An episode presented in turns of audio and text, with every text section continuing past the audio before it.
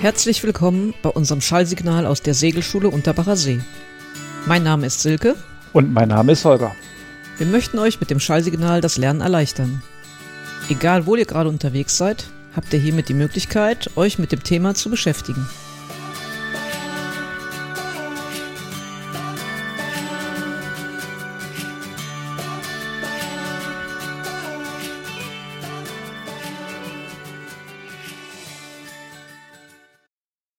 Weiter geht es hier mit der Seemannschaft Fragen 121 bis 163. Frage Nummer 121. Welche Feuerlöscharten sind für Sportboote geeignet? Wie und wo sind sie an Bord unterzubringen?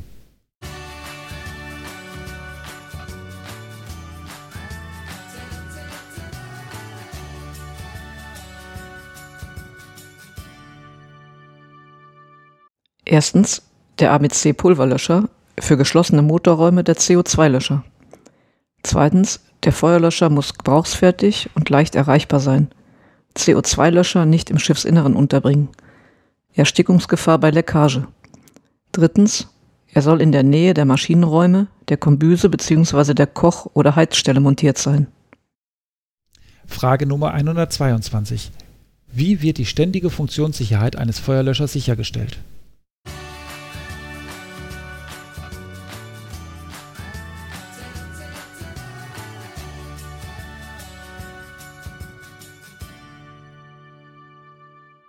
Erstens durch Einhaltung des vorgeschriebenen Prüftermins, ersichtlich aus der Prüfplakette. Zweitens, der Feuerlöscher muss vor Feuchtigkeit und Korrosion geschützt werden. Frage Nummer 123. Wie wird ein Brand an Bord wirksam bekämpft?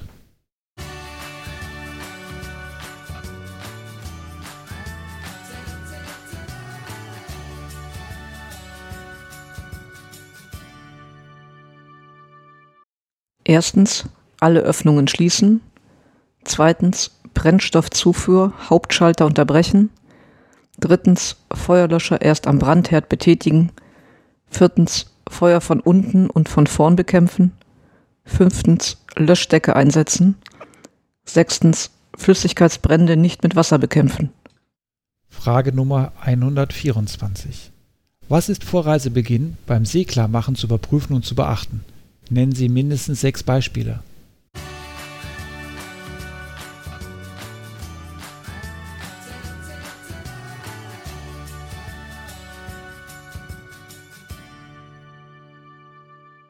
Erstens Seetüchtigkeit der Yacht. Zweitens Zahl und Zustand der Segel. Drittens Treibstoffvorrat. Viertens Navigationsunterlagen. Fünftens Sicherheitseinweisung der Besatzung. Sechstens Rettungsmittel. Siebtens Seenotsignale. Achtens Trinkwasser- und Proviantvorräte.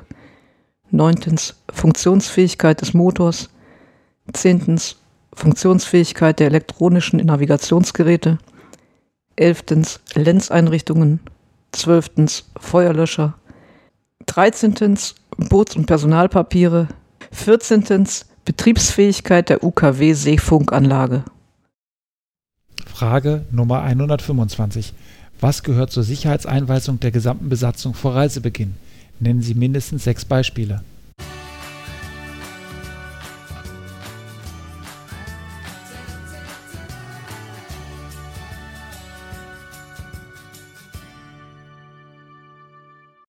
Einweisung in Gebrauch und Bedienung. Erstens der Rettungswesten und Sicherheitsgurte, zweitens des Rettungsflosses, drittens der Signalmittel, viertens der Lenzpumpen, fünftens der Seeventile und des Bord-WCs, sechstens der Kocheinrichtung, siebtens der Feuerlöscher, achtens der Motoranlage, neuntens der Elektroanlage, zehntens des Rundfunkgerätes und der UKW-Seefunkanlage, Elftens Verhalten beim Mensch über Bord.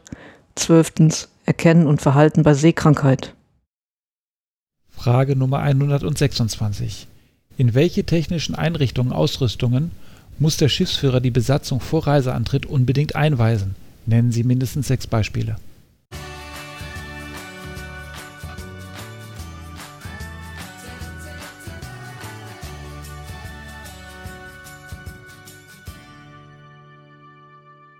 Erstens Ankergeschirr.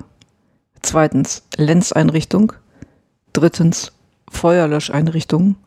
Viertens Motoranlage. Fünftens Seeventile. Sechstens UKW-Seefunkanlage. Siebtens MOB-Taste von satellitengestützten Navigationsgerät, zum Beispiel GPS. Achtens Seenotsignalmittel. Neuntens Notrudereinrichtung. Frage Nummer 127. Welche Sicherheitsmaßnahmen sind vor jedem Auslaufen durchzuführen? Nennen Sie mindestens sechs Beispiele.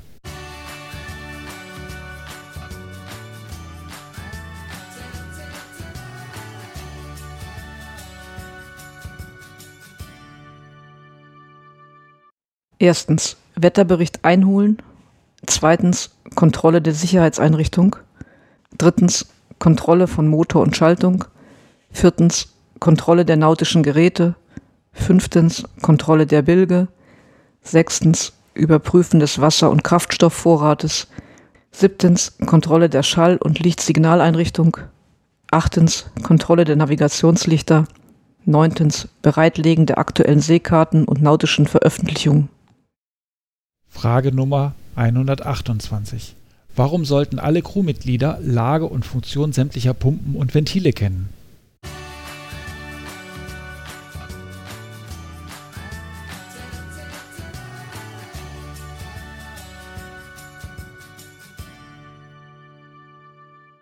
Damit im Bedarfsfall sie jeder bedienen kann. Frage Nummer 129. Warum sollte die Crew in die Funktion des Bord-WCs eingewiesen werden?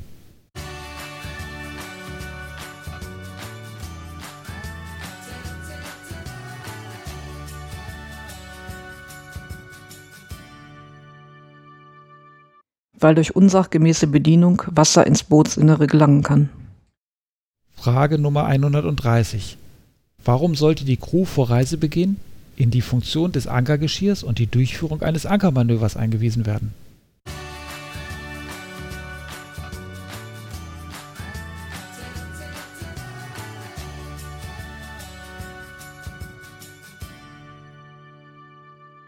Damit jeder den Anker sicher ausbringen und einholen kann. Frage Nummer 131. Wie verhalten Sie sich, wenn Ihr Schiff leckgeschlagen ist?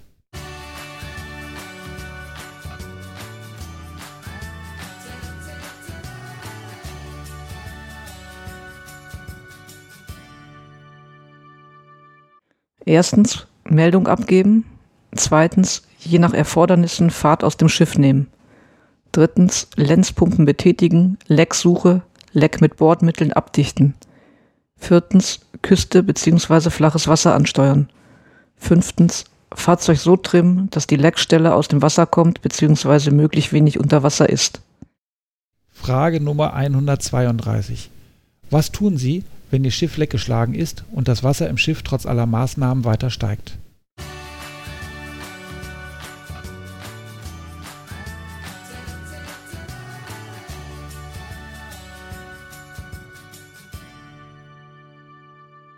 Erstens Notzeichen geben, Funkmeldung abgeben, gegebenenfalls Radartransponder einschalten. Zweitens Verlassen des Bootes vorbereiten, Rettungswesten anlegen, Rettungsfloß klarmachen. Drittens, wenn möglich, ruhiges Flachwasser anlaufen und Schiff auf Grund setzen. Frage Nummer 133. Welche Folgen können Grundberührungen und harte Stöße zum Beispiel bei Anlegemanövern oder Kollisionen mit treibenden Gegenständen haben?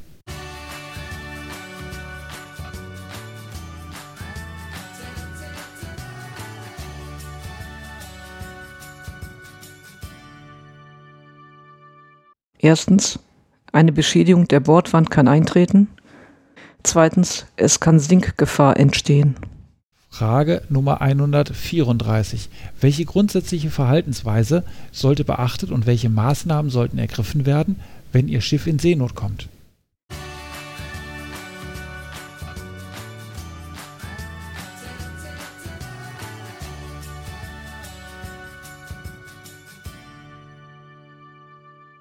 Erstens Ruhe bewahren und überlegt handeln. Zweitens Notalarm abgeben, gegebenenfalls Radartransponder einschalten. Drittens Rettungsfloß klarmachen. Viertens, Rettungsweste und Sicherheitsgurt anlegen.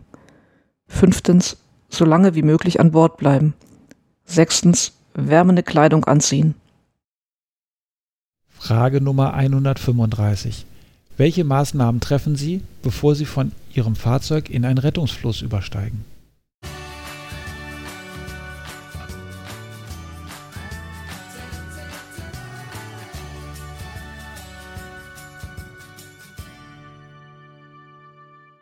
Erstens Rettungsweste und Sicherheitsgurt anlegen. Zweitens wärmende Kleidung anziehen. Drittens nach Möglichkeit vorher reichlich warme Flüssigkeit trinken. Viertens, soweit noch nicht geschehen, Proviant, Wasser, Seenotsignalmittel und gegebenenfalls Seenotfunkbarke, Radartransponder und UKW-Handsprechfunkgeräte in das Rettungsfloß bringen. Frage Nummer 136. Warum sollte ein sinkendes Schiff im Notfall so spät wie möglich verlassen werden?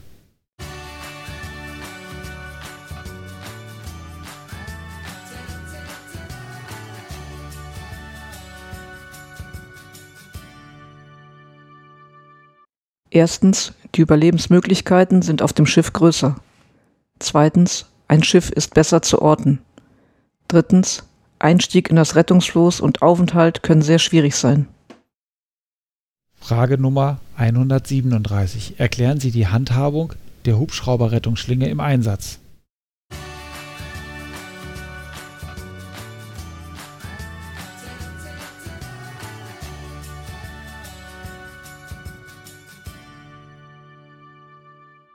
Erstens bei offener Rettungsschlinge zuerst den Karabinerhaken einpicken. Zweitens mit dem Kopf und beiden Armen in die Rettungsschlinge einsteigen. Drittens die Arme müssen nach unten gedrückt werden und die Hände sind zu schließen. Viertens, das Windenseil muss frei hängen, es darf nicht an Bord befestigt werden. Frage Nummer 138. Wann dürfen Notzeichen gegeben werden?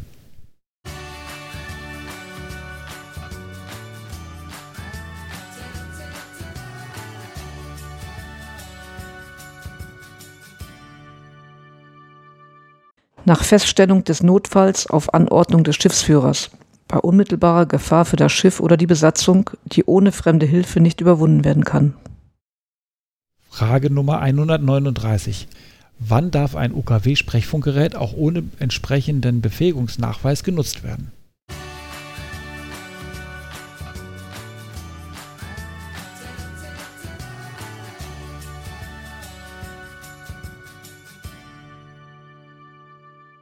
In Notfällen. Frage Nummer 140. Worauf ist zu achten, wenn Crewmitglieder seekrank sind?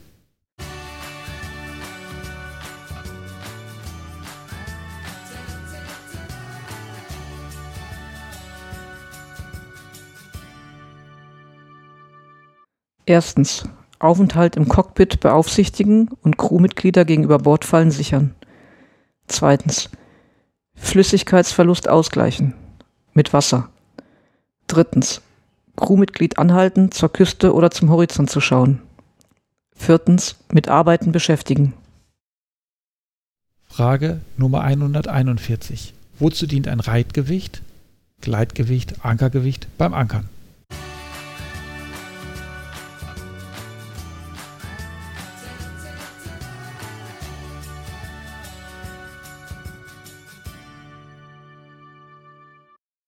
Es soll die Ankertrosse auf den Grund ziehen, damit der Anker nicht durch einen zu steilen Winkel aus dem Grund gebrochen wird. Er wirkt ruckdämpfend. Frage Nummer 142. Warum sollte beim Verwenden einer Ankertrosse ein Kettenvorlauf genutzt werden?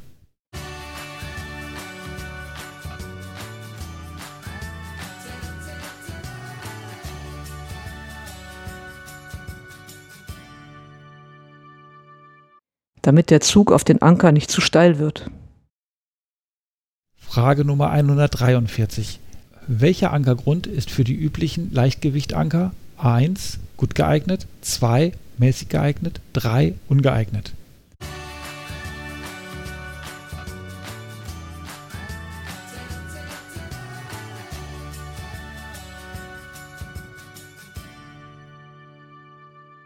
Zu 1. Sand, Schlick, weicher Ton und Lehm. Zu zwei, mäßig geeignet, harter Ton und Lehm. Zu drei, ungeeignet, steinige, verkrautete und stark schlammige Böden. Frage Nummer 144. Was müssen Sie bei der Auswahl eines Ankerplatzes beachten?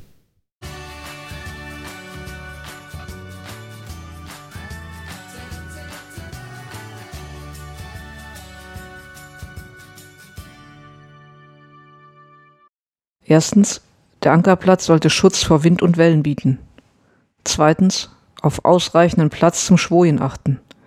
Drittens, mögliche Winddrehung einplanen. Frage Nummer 145. Welchen Ankergrund sollten Sie nach Möglichkeit meiden?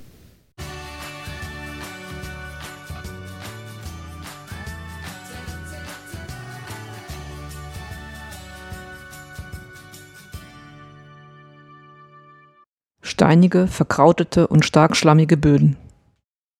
Frage Nummer 146. Wie können Sie die Haltekraft eines Ankers erhöhen, wenn Sie auf engem Raum, zum Beispiel zwischen zwei Stegen, nicht die erforderlichen Kettenlängen stecken können?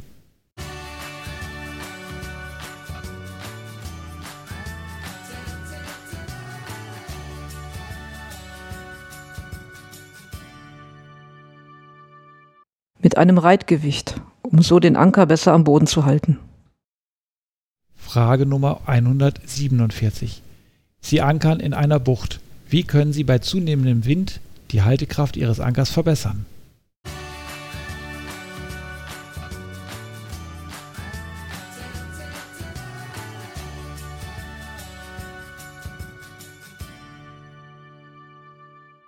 Erstens mehr Trosse oder Kette stecken. Zweitens Reitgewicht verwenden. Frage Nummer 148. Sie wollen auf verkrautetem Grund ankern.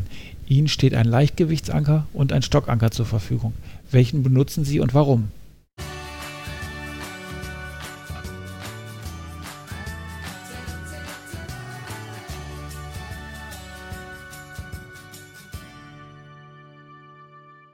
Den Stockanker, weil er sich insbesondere auch aufgrund seines höheren Gewichtes besser eingräbt. Frage Nummer 149. Wozu dient eine Ankerboje?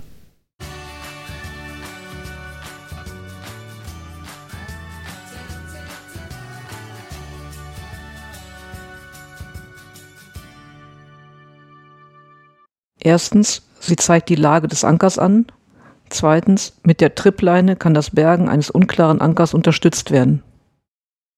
Frage Nummer 150. Wie erkennen Sie, ob der Anker hält?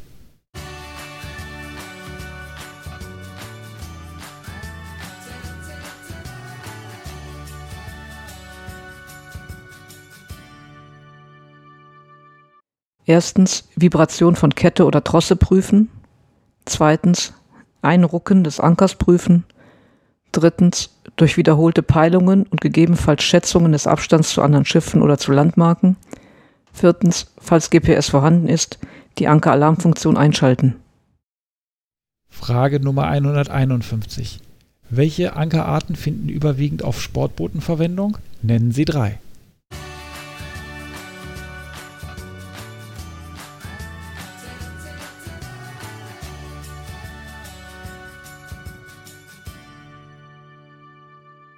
Erstens Patentanker, zweitens Stockanker, einklappbarer Stock, drittens Draggen, klappbare Flunken, viertens Pflugscharanker.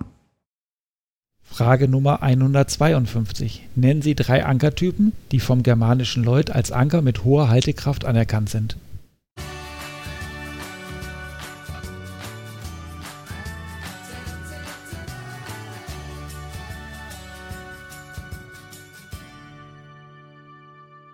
Bruce-Anker, Sequoia-Anker, Danforth-Anker, Don-Anker. Frage Nummer 153. Erstens, welches sind die Vorteile einer Ankerkette gegenüber einer Ankerleine? Zweitens, wie kombiniert man auf Yachten häufig die Systeme?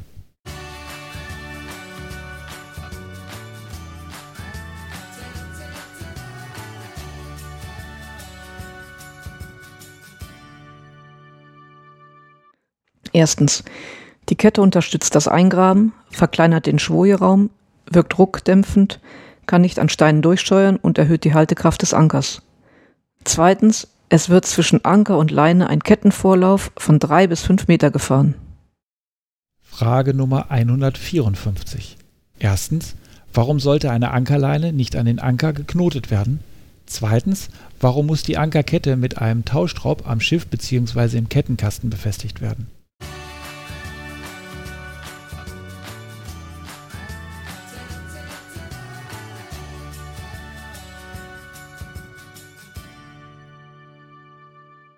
Erstens, Knoten reduzieren die Bruchlast einer Leine um bis zu 50 Prozent.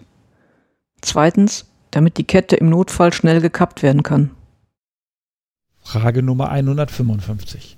Sie wollen in einer Bucht ankern, in der das ausreichend tiefe Wasser unterschiedliche Färbungen zeigt. Wo wählen Sie den Ankerplatz? Mit Begründung.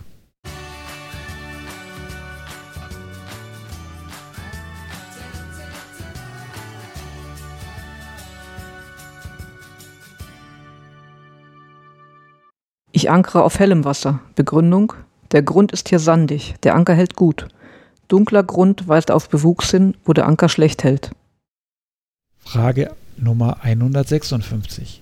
Warum darf der Anker nicht zusammen mit seiner Leine am Ankerplatz über Bord geworfen werden?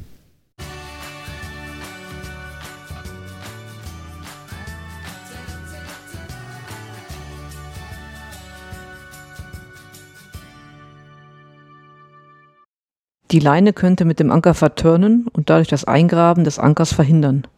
Der Anker würde dann nicht halten. Frage Nummer 157.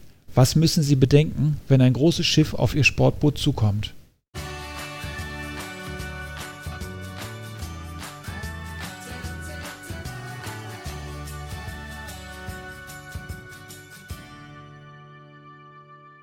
Erstens.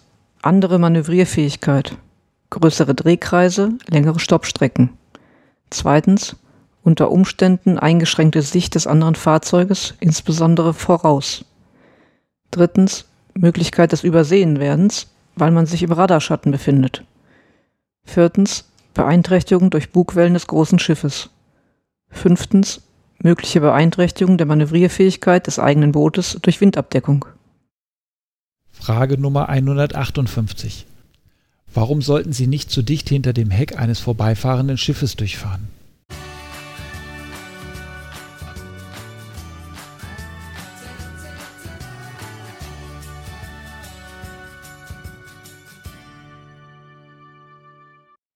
Sog und Hecksee könnten das eigene Boot erheblich gefährden.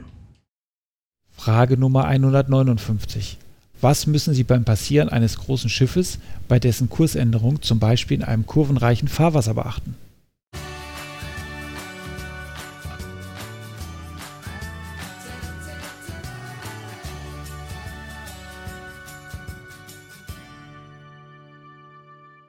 Bei einer Kursänderung schwenkt das Heck deutlich in die entgegengesetzte Richtung aus, also nach Backbord bei einer Kursänderung nach Steuerbord und umgekehrt. Frage Nummer 160. Mit welchen Stoppstrecken und Stoppzeiten müssen Sie bei großen Schiffen in voller Fahrt rechnen und wovon hängt sie ab?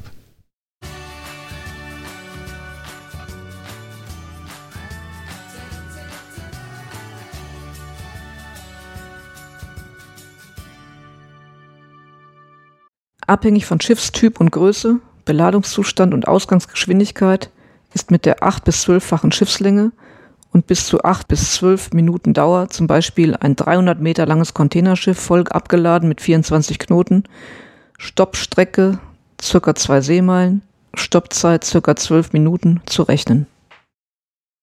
Frage Nummer 161. Wie reagiert ein großes Schiff, wenn bei ca. 20 Knoten Fahrt ein Ausweichmanöver durch Hartruderlage eingeleitet wird? Nach welcher Distanz verlässt es in etwa die alte Kurslinie?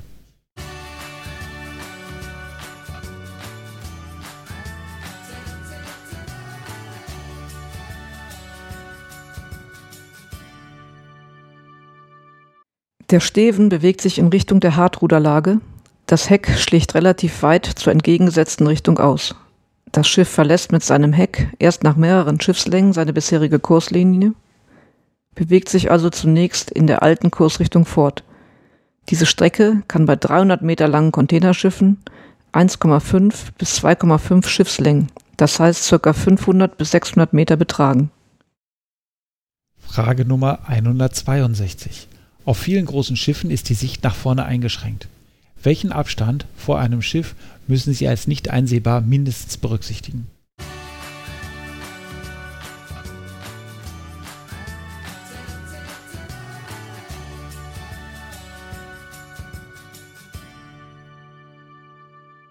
Sichtbeschränkung nach voraus maximal zwei Schiffslängen oder 500 Meter. Frage Nummer 163. Wie können Sie die Wahrscheinlichkeit erhöhen, im Radar von anderen Fahrzeugen gesehen zu werden?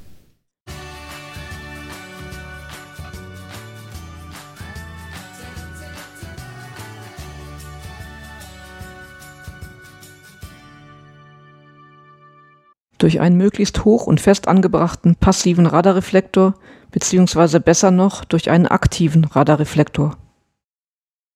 So, das waren die Fragen zur Seemannschaft. Im nächsten Teil hört ihr die Fragen und Antworten aus dem Fragenkatalog zum Thema Wetterkunde.